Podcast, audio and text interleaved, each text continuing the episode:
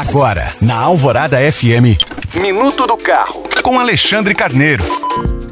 A Fiat Strada acaba de completar 25 anos de idade. A picape chegou ao mercado em 1998 e, ao longo do tempo, trouxe diversas novidades ao segmento, como opções de cabine estendida ou dupla e versão com proposta aventureira. A primeira geração passou por uma série de atualizações e só foi substituída por um modelo inteiramente reprojetado em 2020. A última novidade da gama foi a adoção de um motor turbo em agosto de 2023. O aniversário de 25 anos ocorre justamente no momento em que a estrada está liderando o mercado brasileiro pelo terceiro ano seguido. Pois é, o automóvel mais vendido do país atualmente é uma picape. No fim das contas, a caminhonetinha da Fiat é um exemplo de produto que, mesmo com algumas limitações, como espaço interno um tanto acanhado, caiu nas graças do consumidor, devido a qualidades como facilidade de manutenção,